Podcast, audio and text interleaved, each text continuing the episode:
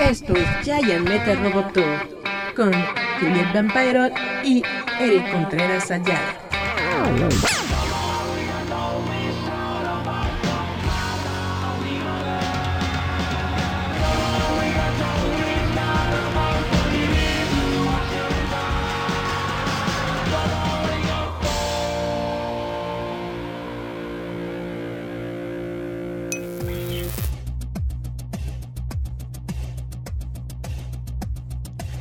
Hola, hola chavos, ¿cómo están? Esto es JR Metal Roboto. Estamos de nueva cuenta de regreso con una invitada muy especial.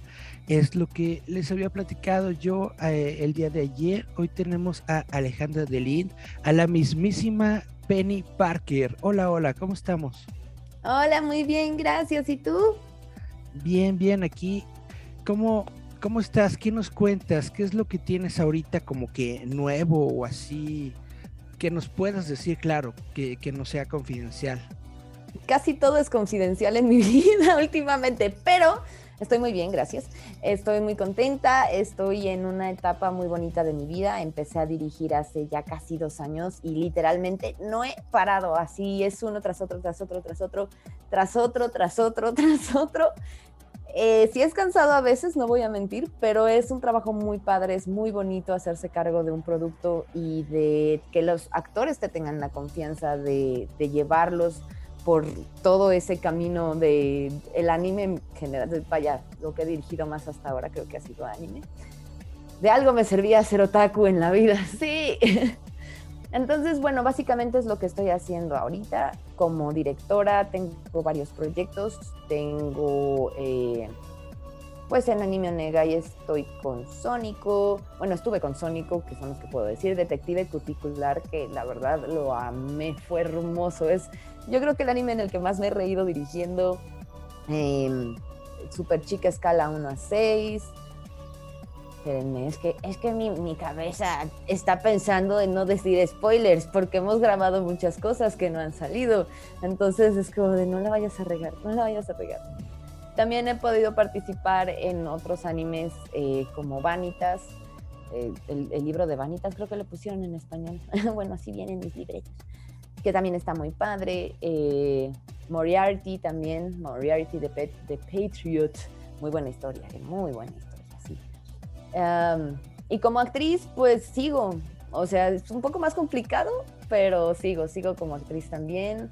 Afortunadamente se han cuadrado bien los tiempos, eh, los directores me han echado muchísimo la mano porque pues como ya ahora dirijo es como después de temprano o muy tarde y me dicen que sí, entonces les agradezco, gracias por eso.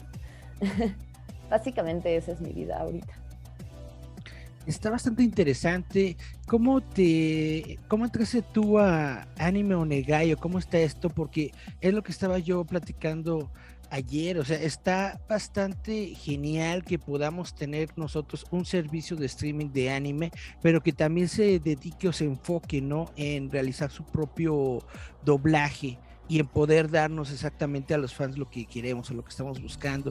¿Tú cómo entraste en este proyecto? ¿Cómo te enteraste o qué fue lo que pasó? Que se ha asfixiado. Ah, ya, ya te desfriciaste, muy bien. Eh, bueno,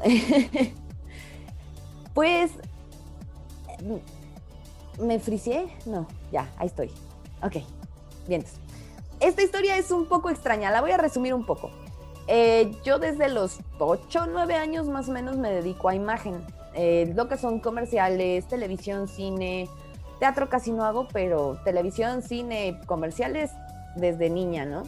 Entonces, en esta onda de la imagen y de ser modelo y de ser actriz y demás, siempre me ha gustado el anime, siempre he sido otaku, así cuando otaku, cuando ser otaku no era cool, yo era otaku. Entonces, pues básicamente así empezó todo. Empiezo con imagen, empiezo a hacer campañas publicitarias para Liverpool, Palacio de Hierro, este, marcas de ropa infantil, luego marcas de ropa teen y así pues va avanzando la vida, hijo. Y entonces eh, entró a doblaje porque no sabía qué hacer, estudié comunicación y cuando terminé dije, bueno, ¿y ahora qué hago? Entonces estudio doblaje y empiezo a entrar en el mundo del doblaje. Obviamente con las tablas que ya traía de tele y de cine me fue un poquito más sencillo adaptarme porque ya tenía yo esa capacidad de actuación y de captar las cosas así porque te dicen por el chicharo lo que tienes que decir y tú lo dices con la intención y demás, lo pasa en, doblaje algo similar. Entonces dije, bueno, y me acoplé rápido y la verdad entré al medio muy rápido porque ya tenía experiencia desde mucho antes. Entonces eh, entro al mundo del doblaje, empiezo a, tener personajes y tengo el personaje de Asuna de Sword Art Online. Ese fue como mi primer estelar en anime o el primer personaje más fuerte que tuve en mi carrera de doblaje y hay muchos perros aquí. entonces, este, pasa esto y la persona que se estaba haciendo cargo de ese proyecto en ese entonces, lo conozco en una convención y nos hacemos amigos. Y me conoce, le digo, no, pues es que yo hago imagen, este, soy modelo y hago esto y esto y esto y esto, ¿no? En ese entonces trabajaba más de modelo que en, que en doblaje y más de actriz de persona que, que de actriz de voz. Entonces, él tuvo varias cosas, varias campañas, varios proyectos que llevaba y me pedía ayuda en cuestión de imagen, con productos, con cosas. Y como yo soy fan del anime y además me cae re bien, le decía yo, sí, órale, dame, no importa, yo te hago las fotos, yo hago esto, porque me gusta hacerlo y porque cuando me gusta algo, me gusta un proyecto, me gusta... Eh, pues al, sí, algún proyecto le tiene tanta fe la persona y a mí me late y me gusta, yo siempre estoy para ayudarlos, ¿no? Y entonces en ese momento eh, pues empecé a estar con él en imagen y cosas así, muy chiquitas y muy como esparcidas. De verdad se están matando esos perros. bueno, y entonces eh, pasa el tiempo, pasan como cinco años de hecho y me vuelve a buscar y me dice, oye, es que estoy planeando en formar una, una marca, digamos, que, que, se llama, bueno, no tenemos el nombre todavía, pero va del anime, queremos traer licencias, queremos traer muchas cosas. Y yo dije, ah, órale, pues qué padre. Supuse que como imagen, porque pues era como estaba trabajando con él, más que de otras cosas llego y me dice, sí, es que estaría buenísimo que fueras la imagen y que además de eso te encargaras del área de marketing y no sé qué. Y como yo estudié eso, dije, bueno, no lo he ejercido como tal, pero toda mi vida he sido modelo, he estado en campañas publicitarias, sé cómo funciona, puedo intentarlo, ¿no? Entro como de marketing, hacer las campañas en redes sociales, ver los productos, ver lo de las licencias, un poco aprendí también eso. Y así fue como se formó desde el inicio esta empresa. No éramos una empresa de doblaje como tal, teníamos completamente otro enfoque hasta que un buen día se les ocurrió en los altos mandos decir, ¿y por qué no abrimos nuestro propio estudio de doblaje? Y yo así de, al fin que tenemos a Ale del y yo, sí, claro, es bien fácil, ¿cómo no? Lo dicen en broma, ¿verdad? No, no es broma. Y yo, oh no, oh no, no, no, no, no. Y entonces, este, básicamente, de verdad, eh, básicamente así fue como empezó. Yo no me esperaba tener la, vaya, la posibilidad de estar en un estudio de doblaje desde el principio, investigando literalmente desde cero de cómo construir las cabinas, porque pues yo soy actriz, pero no tengo ni idea de cosas técnicas, ¿no? Este, de los rayados de los guiones, los traductores, todo, todo, todo, todo fue desde cero, todo el equipo se super rifó, muchos amigos que ya llevan mucho tiempo en el medio me dieron muchos tips, bueno, nos dieron muchos tips, nos, nos ayudaron con la construcción básicamente desde cero y así fue como entré a Anime Onega, o sea, yo realmente entré desde que no nació la idea porque lleva muchos años naciendo, pero desde que se solidificó en un lugar, en una casa. Yo estuve aquí desde el primer día en que rentaron el lugar, digamos. Aquí estaba yo en, la comida de, inicio. Así fue como empezó todo. Realmente no empezó como doblaje, empezó como otra cosa completamente distinta y se fue pues mutando a ser lo que soy, que seguimos bastante, o sea, todavía nos falta crecer mucho, pero cada día damos pasos más lejos para poder llegar a dónde queremos llegar o a dónde nuestros jefes quieren llegar. Entonces, ¿a quién se le ocurrió el personajito, este mascota que tienen ustedes de la chica? La verdad no me acuerdo cómo se llama, pero dice, hola mis miaus, cosas así. Sí, bueno, como empezamos, te digo, como, como una empresa de licencias y de productos, pues realmente no teníamos al principio nada que hacer, ¿no? O sea, nada que, que, que pudiera llamar la atención. Y necesitábamos eso para llamar la atención de los fans.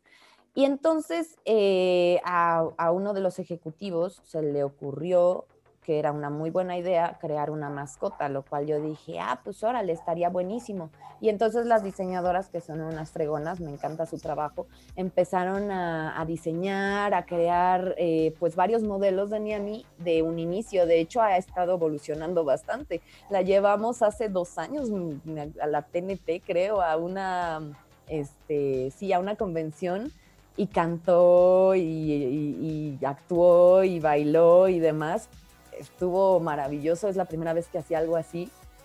Y fue, fue divertido. Se les ocurrió eso. La voz también empezamos con una voz un poquito menos chillona. Luego de Japón dijeron, queremos una voz mucho más chillona. Y yo, ah, ok, a ver que me aprieto. No hay problema, sí se puede. Y así fue evolucionando tanto en diseño como en personalidad, como en voz, como en absolutamente todo, hasta ser lo que es ahora, que es bastante querida por, por todos y eso es bonito porque es una construcción no nada más mía, sino de todo el equipo. Es como nuestra hijita. Sí me pareció bastante bastante divertida justamente por eso de que prácticamente en todos los correos que uno recibe eh, está ella, ¿no? Diciéndole, hola mis miaus, no sé qué, que bla, bla, y ya te pone todo el contenido. O sea, me parece justamente que va con...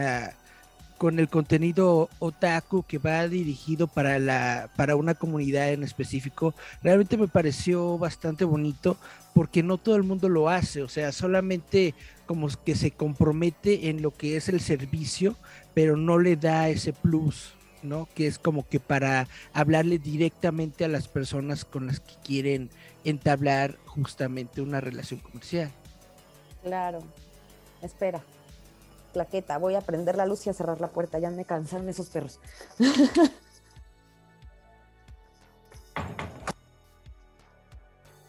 ya, he vuelto. Este, pues sí, fíjate que el, asunto de Niani es bonito porque básicamente es, eh, pues sí, esa atención personalizada a los fans que muy pocas empresas tienen. Y algo aquí que me gusta mucho es que Anime Onegai realmente se preocupa por los fans de verdad. O sea, cuando les contestamos los twitters, los mails, sí lo hacemos como los personajes, porque precisamente para eso existen, para hacer que se sientan bien las personas, para que les demostremos que sí nos importa lo que piensan, que sí nos importan sus opiniones. Y también es, es muy chistoso y divertido porque no es lo mismo que te conteste así de, estimado fulano de tal, coma, abajo. Eh, le informamos que bla, bla, bla la verdad ese tipo de correos nos llegan todos los días a los que ya somos adultos y es muy de flojera. Y que te llegue un, hola meos, ¿cómo están? No sé qué, y así es bonito. Uh, es como de, ahora le va, gracias, gracias por quitarme la monotonía de la vida de siempre de, estimado señor fulano, tal, te dices, ah, no. Entonces está bonito eso también, es como ese toque no infantil porque tampoco queremos infantilizar, porque el anime no solo es para niños, de hecho yo siento que el anime es más para adultos que para niños. Este, le damos esa magia, ese 2D que los fans del anime como yo nos gusta, ese josbando, esa waifu que amamos y que decimos es que mi vida porque existas, así. Eso es lo que queremos plantar con, con Miami con las Dengekis, básicamente también algo que me, que, me gusta mucho es lo de la tienda, que tienen ya productos de ella y ya tienen este todo, vaya, todo un mercadeo alrededor de ella. Y esto es algo que no todo el mundo tiene o no cualquiera, cualquier tipo de este servicio lo tiene. Normalmente se dedican a, la licencia, ¿no? Y no promueven directamente por lo que es la compañía esto nació por las convenciones al principio, porque decían, bueno, pues vamos y luego qué hacemos. O sea, yo como actriz de doblaje podré ir y dar autógrafos un día, ¿no? Pero luego, entonces, y aparte pues no tiene, no tiene nada que ver Ale Delin con Anime Onegai. Entonces vamos a sacar productos de, Miami para hacerla como un... Ah, memorable, sí, sí, como hacerla de memorable, pues que cuando veas a la gatita de pelo rosa pienses anime negra. Y así, por eso surgió. Y luego lo pausamos un poco, pero los fans empezaron a pedir cosas. Entonces dijimos, bueno, si tanto les gusta, vamos a dedicarnos también a hacer cositas, a darles rewards por semana de, ay, este, descarga tu eh, wallpaper, o tenemos stickers de Miami, o tenemos el Halloween Miami, o tenemos por, por época. O sea, está muy bonito eso porque es una manera de ser recordables, memorables, de que nos recuerden de alguna manera, estar como en product placement. Eso. Claro, mantener la, marca en la, mente de todas las personas. Y bueno, también estaba yo viendo, no sé si me equivoque, pero creo que también eres parte del grupo este de las voces fantásticas. sí, sí, los quiero mucho. La verdad es que, bueno, las voces fantásticas está muy divertido porque es un proyecto que nació de uno de mis mejores amigos, lo quiero muchísimo, de Enrique Cervantes. Y hace cinco años también me dijo, ven a verme ensayar. Y yo así de, ok, yo estaba en un grupo de comediantes con otros actores de doblaje. Y entonces justo ensayaban ahí. O sea, era como grabarlo de comediantes y luego ensayaban ellos. Porque pues todos somos una gran familia, ¿no? Y entonces me quedé a verlos, dije, ay, está padre, está padre. Luego se como que se deformó un poco ese grupo y empezaron a entrar otros y a salir y entró una chica y se fue. Y bueno, y entonces tenían a una chava en el teclado. Yo toco el piano, soy músico también, estudié música ya hace algunos ayeres, tengo mi, título de composición y todo el rollo. Pero no me dedico a eso, lo hago de repente cuando me surge la inspiración y me gusta, ¿no? Pero no lo hago, entonces se les va su tecladista. No voy a contar el chisme, pero se les va su tecladista. Y entonces el otro estaba así de, eh, ayúdame por favor, pollo, auxilio, porque me dicen pollo. Y yo, ¿qué pasó? No, pues es que pasó esto. Y yo, no, me dice, sí, ayuda. Tenemos una presentación y necesitamos tecladista. Yo sé que tú eres muy buena, por favor, échanos paro. Y yo, sí. Y desde ese momento en el que le hice el favor, me he quedado en las voces fantásticas. Entonces, básicamente entré porque tenía que cubrir a alguien y ya nunca me salí por eso estoy ahí. Pero me gusta mucho, son muy divertidos, los quiero mucho a los tres, a Carlos, a Jorge y aquí que los quiero mucho, a George Liro también, eh, a él lo conocí entrando al grupo y, me gusta mucho tocar con él porque es bien divertido. Entonces, pues básicamente hacemos eso, no nos hemos reunido últimamente por lo que es pandemia, los tres dirigimos, entonces es complicado, pero ahí va, ahí va, esperemos sacar algo nuevo pronto. Perfecto, pues a ver si ahorita ya que se están abriendo los los espacios para poder tener eh, ya espectáculos bien con la gente, pues, a lo mejor poderlos tener, no sé, en una convención o en algún lugar de estos que, son para rock, ¿no? Que son bares y esas cosas. A ver si estaría, estaría muy interesante poderlos escuchar en vivo. Estaría divertido, sí. Nada más hay que practicar. Porque si no nos agarran en curva. ¿Tienes algo que que quisieras compartir con la gente o que digas esto no, no se me tiene que olvidar, lo tengo que decir? pues nada más agradecerles por eh, darles un buen contenido de entretenimiento porque al igual que ellos, yo también soy fan. o sea, sé que está extraño y que muchas veces es un tabú decir, ay, soy fan del anime y entré a doblaje. Yo no entré a doblaje por eso, simplemente pasó.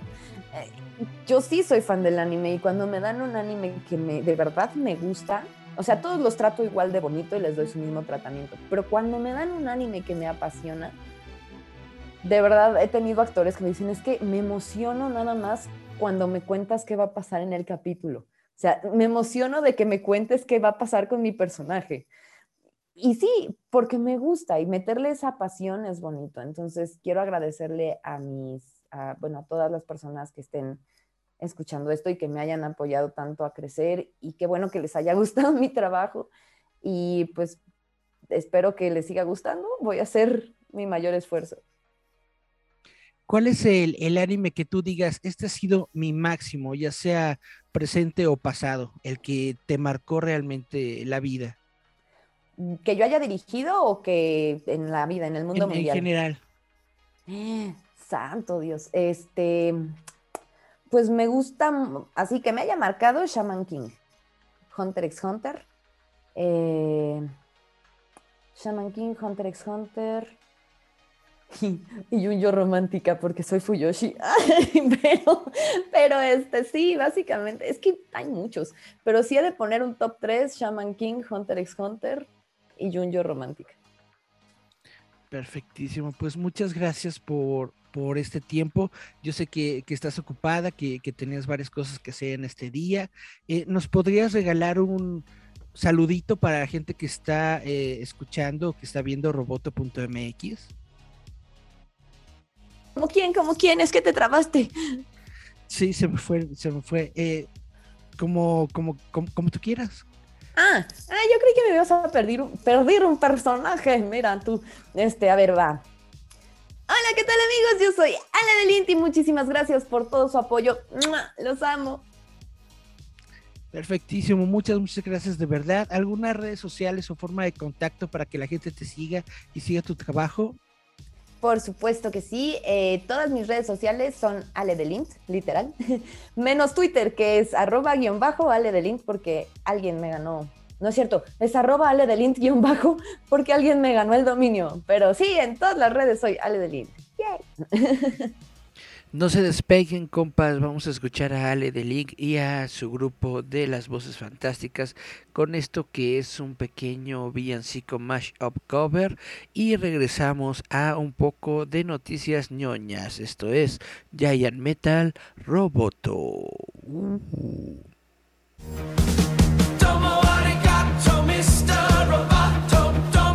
Esto es Giant Metal Roboto.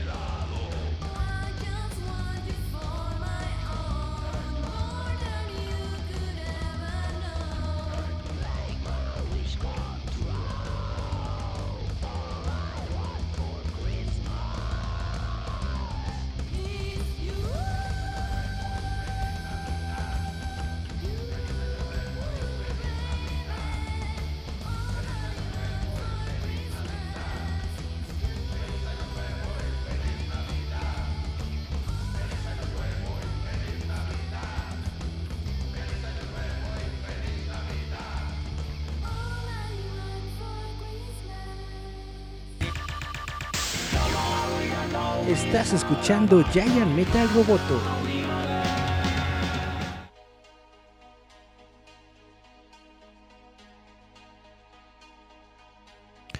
Hola, hola, hola, chavos. Ay. Hola, hola. Hola, hola chavos, ¿cómo están? Esto es Giant Metal Roboto, espero que se le estén pasando bien, espero que se encuentren todos bien en la comodidad de sus hogares o donde sea que nos estén escuchando. Yo soy Eric Contreras Ayala y pues esto que están ustedes viendo, escuchando es Giant Metal Roboto. Vamos a iniciar, si les parece bien, con un poco de noticias.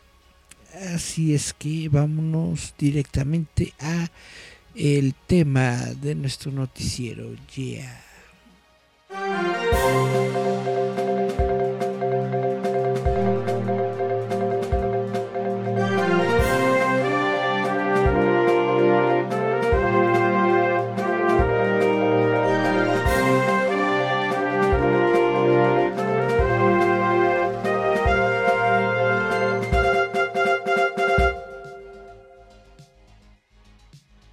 Vamos a platicar un poco sobre series de televisión.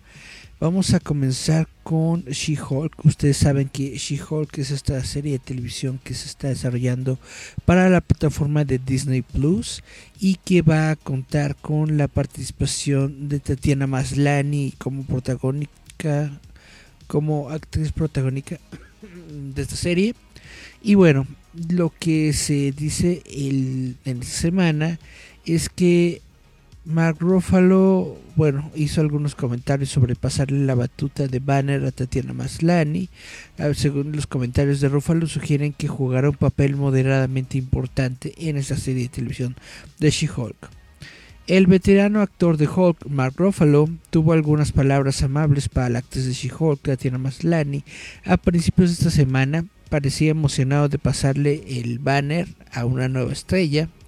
Tatiana Maslany es jodidamente legendaria como She-Hulk, dijo Ruffalo a Access Hollywood. En un evento de estreno el lunes. Le estoy pasando la pancarta. Hay muchas escenas realmente buenas, divertidas, geniales, largas, largas entre el profesor y ella. Realmente nunca habíamos visto a Hulk interactuar con la gente de la forma en que lo hace en este programa. Será muy interesante. Maslany, por supuesto, asume el papel de She-Hulk, quien es Jennifer Walters, prima de Bruce Banner, y la serie se estrenará en algún momento del 2022. Bruce Banner Ruffalo asume el papel de mentor de Walters mientras acepta a su recién descubierto Hulk. Eh, los comentarios de Ruffalo sugieren que Bruce Banner desempeñará un papel importante en el ascenso de She-Hulk al estrellato de superhéroe en lugar de un mero cameo para el actor. She-Hulk es solo una de las muchas propiedades de Marvel que se avecinan. Tenemos una mirada a eh, Oscar Isaac como Moon Knight, a la señorita Marvel que estira sus extremidades e incluso una, un remake de la serie animada de X-Men de 1997. Bueno, estos son los planes que se tienen en Disney Plus. Algunos son muy interesantes, hay que ver qué tal les va, qué tal eh, se realizan todos. Yo realmente tengo muchas ganas de ver a Tatiana Maslany en esta serie de televisión de She-Hulk. Espero que haga algo bueno, o sea, un, una buena serie, un buen papel que se traslade al universo cinematográfico, es decir, a las películas. Y pues, si están en un mundo de abogados, ojalá, estaría muy padre, ojalá que apareciera también eh, Daredevil por ahí, ¿no? Estaría muy, muy chido.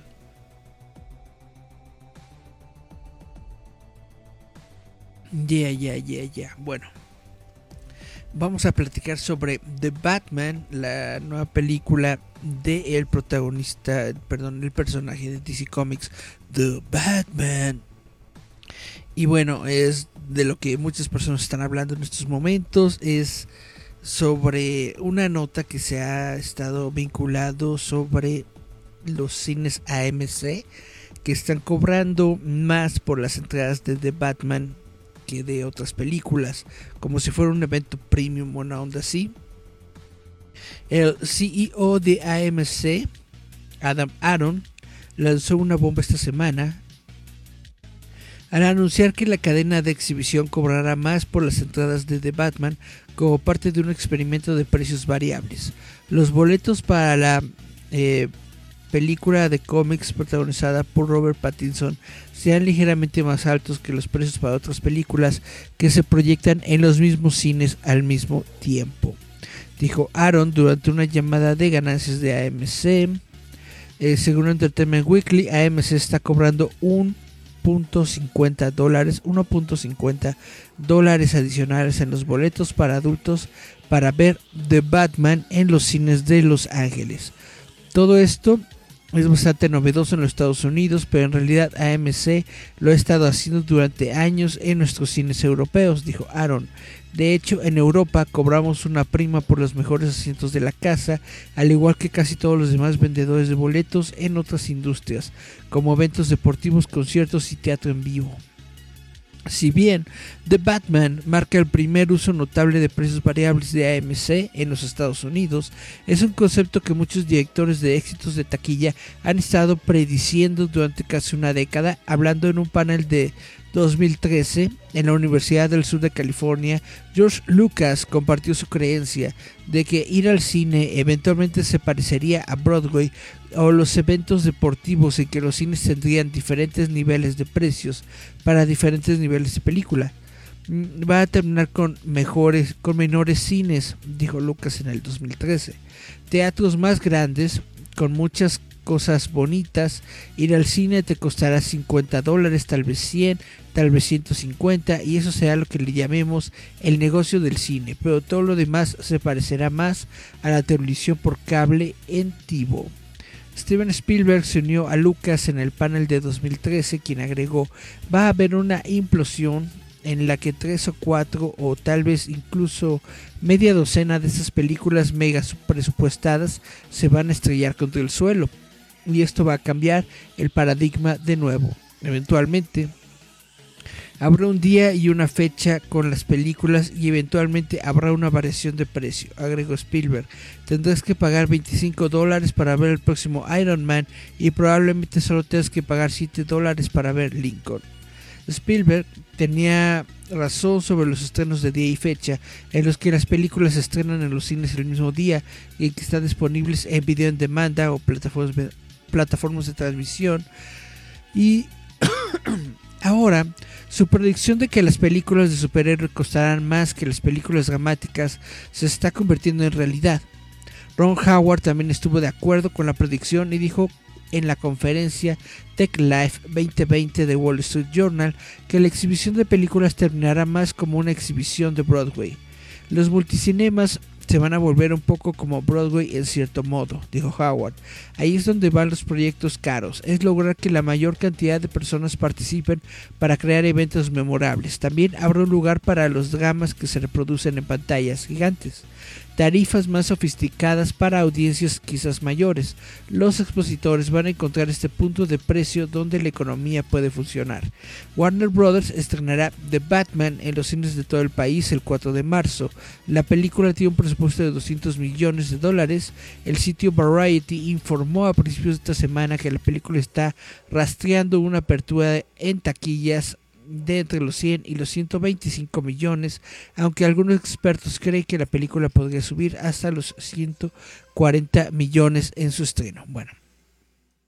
Esto está muy interesante por todo lo que están diciendo sobre la industria justamente de los cines en Estados Unidos y porque la gente está bien o mal acostumbrada, como bien dicen aquí, a pagar por boletos de teatro, por cosas eh, que están un poco más complejas en vaya por los conciertos, por eventos y todo esto, ya, ya ven como ahorita lo de Bad Bunny, que no me acuerdo cuánto, en cuánto estaba, pero que estaba bastante carito, ¿no? Eh, una entrada de Bad Bunny, etcétera, etcétera.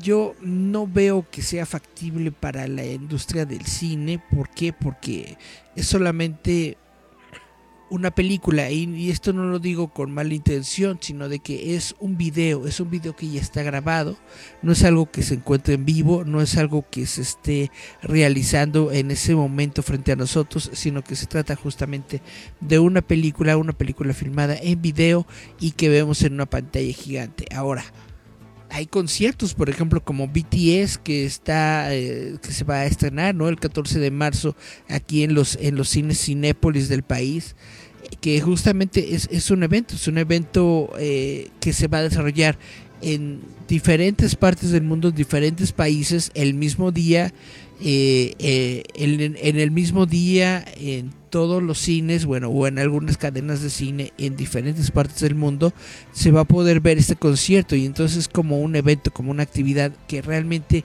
las fanáticas están siguiendo y que realmente se puede sentir justamente como si fuera un evento completamente en vivo, aunque es una aunque es una película eh, filmada, ¿no? Ya grabada previamente, es un es algo es algo interesante, es algo predecible que la industria del cine pues tenga que cambiar después de las condiciones de la pandemia y todo esto. De hecho, yo estaba abogando porque no fuera tan tan grande este este tiempo que pasa una película antes de de estrenarse en plataformas o que no fuera vaya, como algo que hizo Warner en el año pasado, en el año 2021, ¿no? El mismo día que se encontraban en, en estreno en, salas de cine, el mismo día que te lo encontrabas tú en streaming.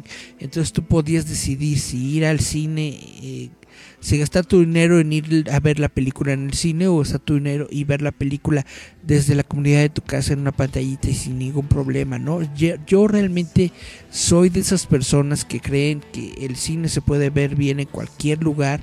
De hecho, he experimentado bastantes, bastantes eh, gratas eh, vistas de películas eh, eh, en mi casita solito, no que ir a ninguna sala de cine. Pero hay muchas personas que les gusta la experiencia de ir a mezclarse con otra gente. Bueno, que esas personas a las que les gusta ese tipo de experiencias, que paguen por la experiencia. Ya están pagando por, por la película, paguen por su, por su entrada, es decir, el, que haya diferentes denominaciones de asientos dependiendo de cuáles son los mejores de la sala. Y bueno ya de por sí pagan por sus palomitas y todas esas porquerías como las palomeras de plástico que no sirven para nada pues solamente contaminan el ambiente pero bueno ahí anda no todo el mundo buscando su, su palomera de quién sabe qué cosa fea. Y de plástico gacho ahí anda todo el mundo no entonces realmente convertirlo en una especie de evento. Eh, eh, eso es a lo que las salas de cine, al menos la sala de cine AMC le quiere llegar. Y entonces yo vi que en algunos foros y, páginas aquí en el Facebook estaban preguntando si sería, eh, si algo como eso llegaría a México. Y pues lo, mi respuesta es de que probablemente sí, porque México es, vaya, no hay mucha creatividad en México. Lo único que se hace aquí es copiar lo que hace Estados Unidos. Entonces, si en los Estados Unidos en algún momento se llega a ver que este modelo funciona y que les eh, hace dinero, es muy probable que también lo van a replicar en México. Es muy probable que también aquí en México tengamos eh, diferentes precios de boletos y una película nos cueste diferente.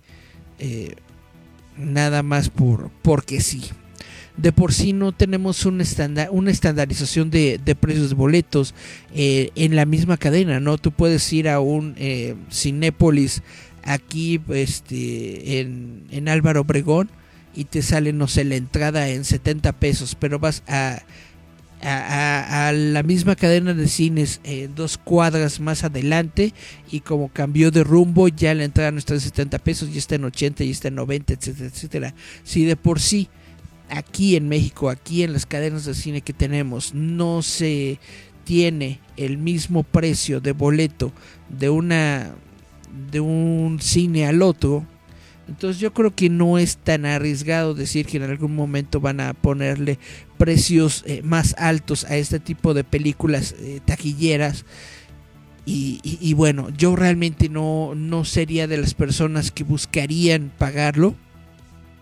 Yo realmente no, no considero que la experiencia en el cine sea tan grande o sea tan satisfactoria como para estar pagando de más.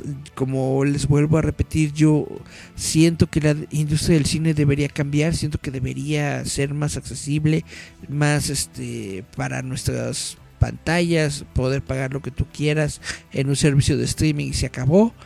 Pero bueno, hay, hay que ver cómo está la onda. Ahora, algo muy importante que hay que, que, mencionar es de que en, en los Estados Unidos es, es, un país del primer mundo, bien que mal tienen más dinero que nosotros, por supuesto, y allá sí es una tradición ir al cine, perdón, ir al teatro, ir a Broadway, ir a los estrenos de, de Broadway, de, de, teatro, pagar más por las producciones, etcétera, etcétera.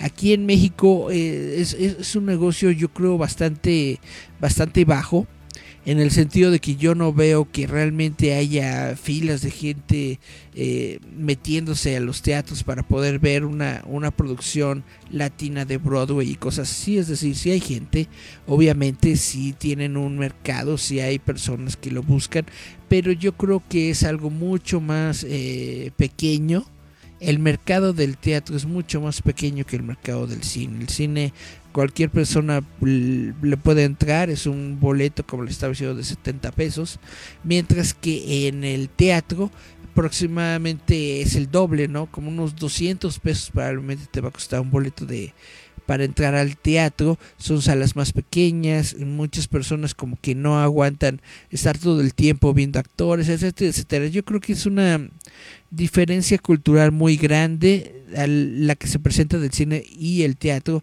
No creo yo que en, en México veamos que se desarrolle la industria del cine, cómo se desarrolla la industria del teatro, porque simple y sencillamente la industria del teatro en México, al menos yo en lo que yo creo, no sabiendo absolutamente nada sobre la industria del teatro, yo siento que es una industria muy pequeña en el sentido de que hay muy poco público que guste del el teatro y que vaya al teatro. Eh, eh, es, es un es un evento de élite y no lo digo por algo gacho, sino porque es la realidad. Solamente unas cuantas personas pueden ir al teatro y pueden pagarlo y pueden apreciar el teatro, mientras que el resto de la población eh, prácticamente prefiere gastar 8 mil pesos por ir a ver a Bad Bunny, ¿no? En fin, esa es mi opinión personal.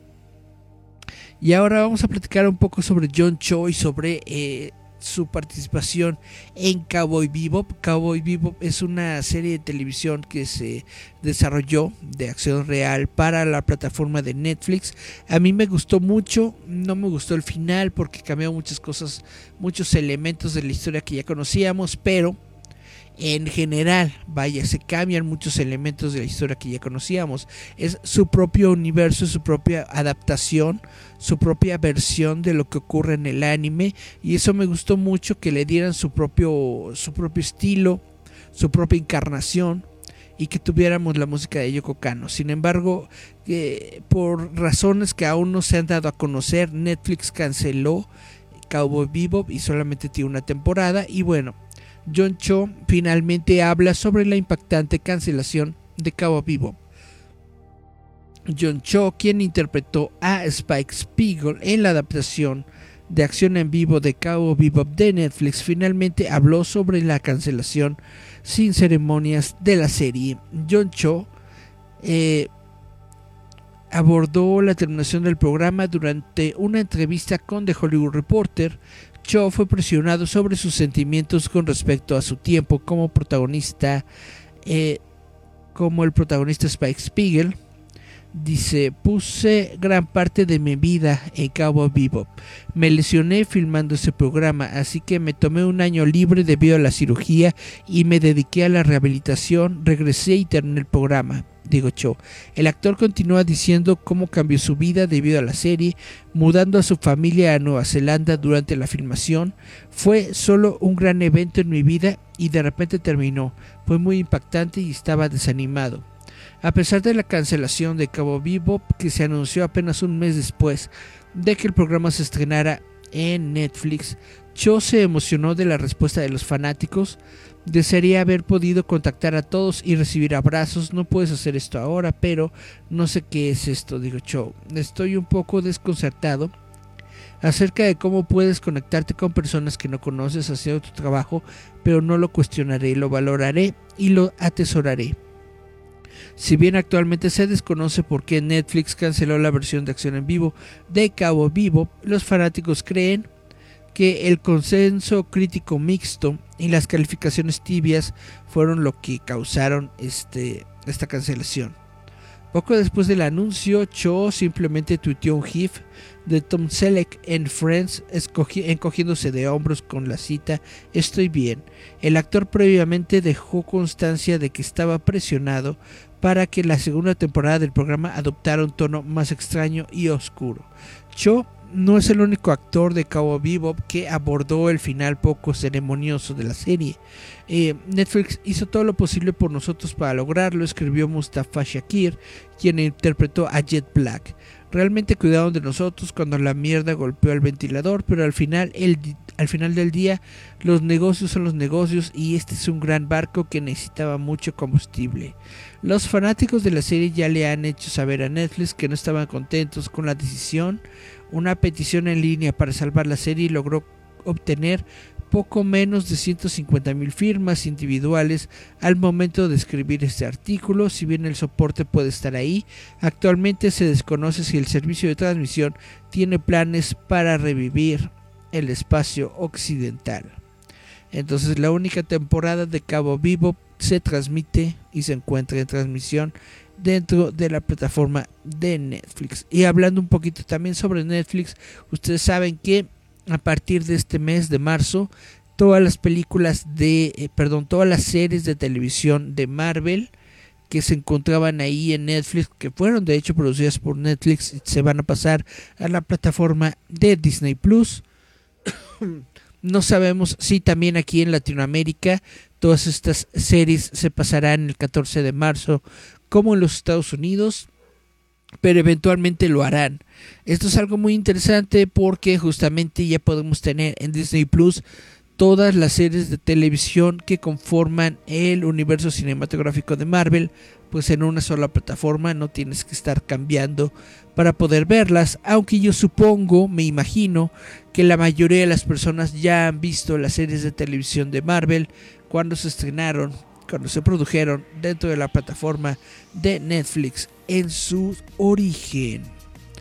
Y bueno, hablando también sobre otras adaptaciones de cómics para, la, para los servicios de streaming, eh, se está realizando una serie de televisión que se llama The Voice Diabolical, que es una serie animada eh, a partir de The Voice, que está basada en los cómics.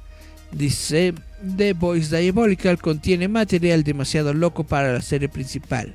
El creador de The Voice, Eric Kripke, dice que el spin-off animado The Voice Presents Diabolical puede traspasar más límites que el programa principal de Prime Video. Yo digo que no, yo digo que se puede hacer. Todo lo que tú quieres hacer lo puedes hacer en acción en vivo, solamente que obviamente es más caro y obviamente la gente no se atreve, no se atreve a poner este, vaya, peleas sangrientas, encarnecientes y bla bla bla, como lo que uno puede ver en el cómic. Nadie se atreve a, hacerlo en acción real. Lo hacen como que más, más light, obviamente porque tienen diferentes estándares, bla bla bla bla bla bla. Pero bueno, por eso están haciendo esta serie de televisión, supuestamente para poder mostrar cosas más, más eh, adultas de The Voice de por sí. Pero bueno. Em, The Voice Presents Diabolical le dará a los fanáticos de la serie principal de Prime más por su dinero cuando se trata del contenido exagerado de la franquicia. Pudimos grabar cosas con estos y estar completamente locos con la forma y el estilo diferente, dijo el productor ejecutivo Eric Kripke a Variety. Me encanta poder realmente jugar a la rayuela y tener estilos radicalmente diferentes y simplemente probar cosas que no son las mismas, eh, que son las cosas más locas que podemos, incluso un poco demasiado locas para el programa, porque es animación y puedes llevarlo mucho más lejos de lo que puedes con la acción en vivo. Repito, es igual, pero la gente no se arriesga. Esta parte ha sido genial. Lo vemos como qué ideas podemos sacar de aquí y hasta dónde podemos llevar todo este universo. Creo que la versión animada nos da la versión de hacer qué. Esto fue anunciado en diciembre de 2021. The Voice Diabolical es un spin-off animado al estilo antología de solo 8 episodios de la serie principal The Voice.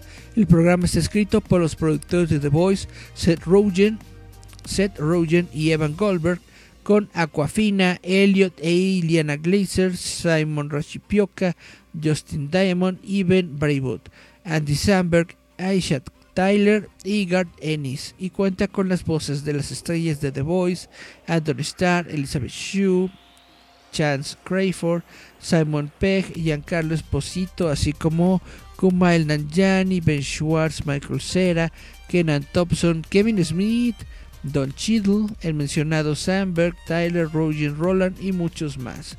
No hay duda de que ustedes son los mejores fanáticos del mundo, dijo la estrella de The Voice Carl Urban cuando se anunció el spin-off animado. Como una especial forma de agradecerles, tenemos una pequeña sorpresa para ustedes que se lanzará a principios del próximo año. Si bien hemos estado trabajando duro en la temporada 3, eh, los productores Eric Kripke, Seth Rogen y Evan Goldberg han pedido a algunos de sus compañeros famosos que participen en ocho episodios animados deliciosamente únicos, retorcidos y ambientados en el mundo de The Voice. Se podría decir que son diabólicos.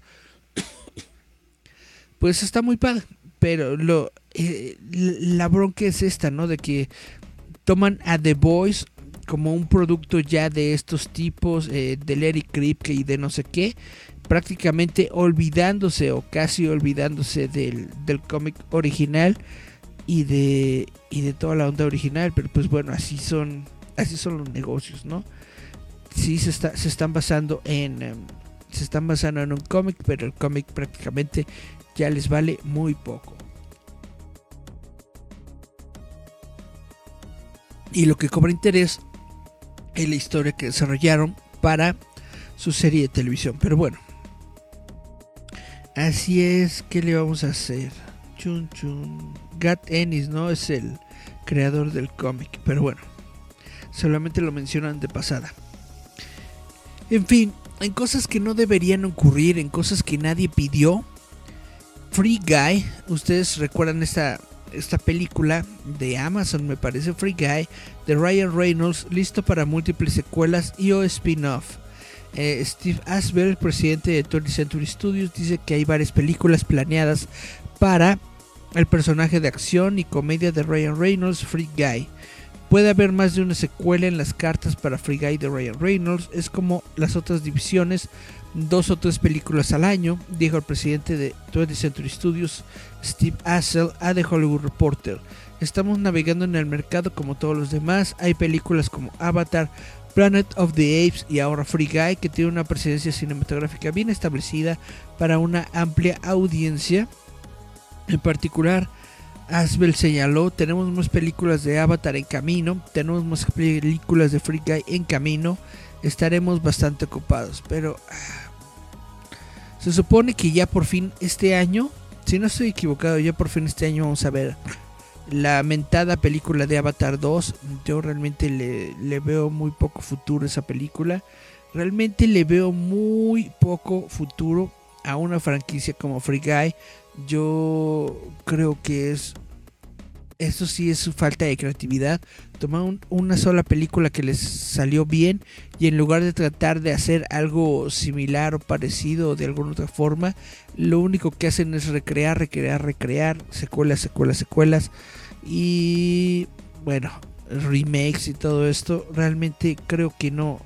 Yo en lo particular, no sé ustedes, a lo mejor para ustedes es la mejor película que han visto. Yo sí me gustó y disfruté esta de Free Guy, pero no creo que sea la mejor franquicia para para desarrollar. Yo creo que justamente su historia la historia de Free Guy se desarrolló y se contó ya en, una sola película.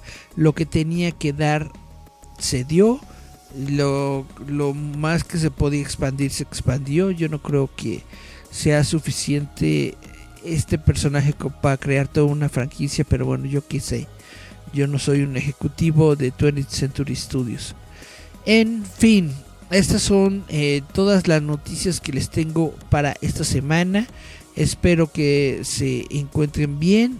Eh, la semana pasada tuve una plática con la actriz de, de voz de doblaje Ale Delind. Y entonces el programa de esta semana va a ser la plática con Ale Delind más estas noticias ñoñas y lo podrán escuchar ustedes todo el próximo domingo a través de cualquiera de sus eh, plataformas de podcast favoritos. Estamos en Spotify, estamos en Apple Music, eh, etcétera, etcétera. En cualquiera de las plataformas de streaming, ahí estamos. Y por supuesto, los martes a las 5 de la tarde a través de eh, Metal Corrosivo Radio. Ahí estamos, ya hay Metal Roboto. Y bueno, sin más por el momento, y si no hay nada que agregar, ahora no tuvimos comentarios de nuevo. Bueno, esto fue ya en Metal Roboto. Yo fui Eric Contreras Ayala. Muchas gracias a todos, nos escuchamos, vemos la próxima semana. Mm, bye, bye, bye, bye, bye.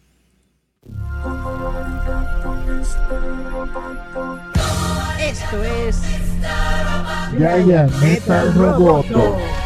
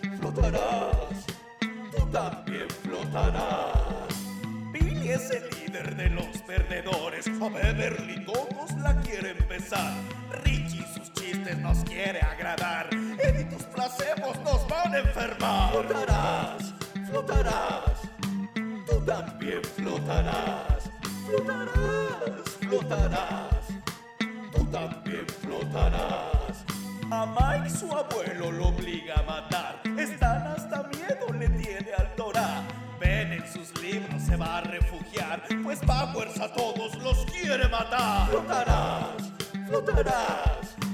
Tú también flotarás. Flotarás, flotarás.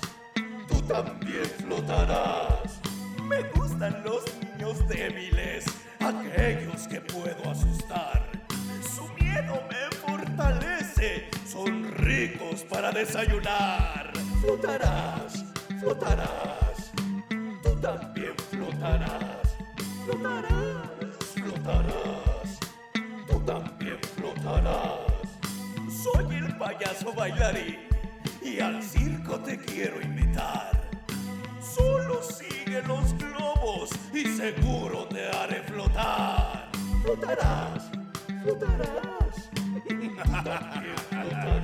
¿Qué les pasa, perdedores? ¿No tienen miedo? ¿Quieren palomitas?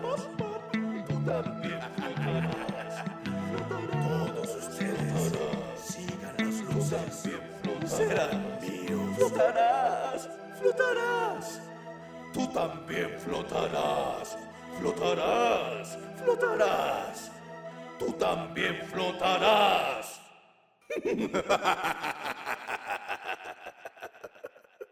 Get robotic, Roboto's about to drop it. Uh, so get robotic, about to drop it. Uh, just get robotic,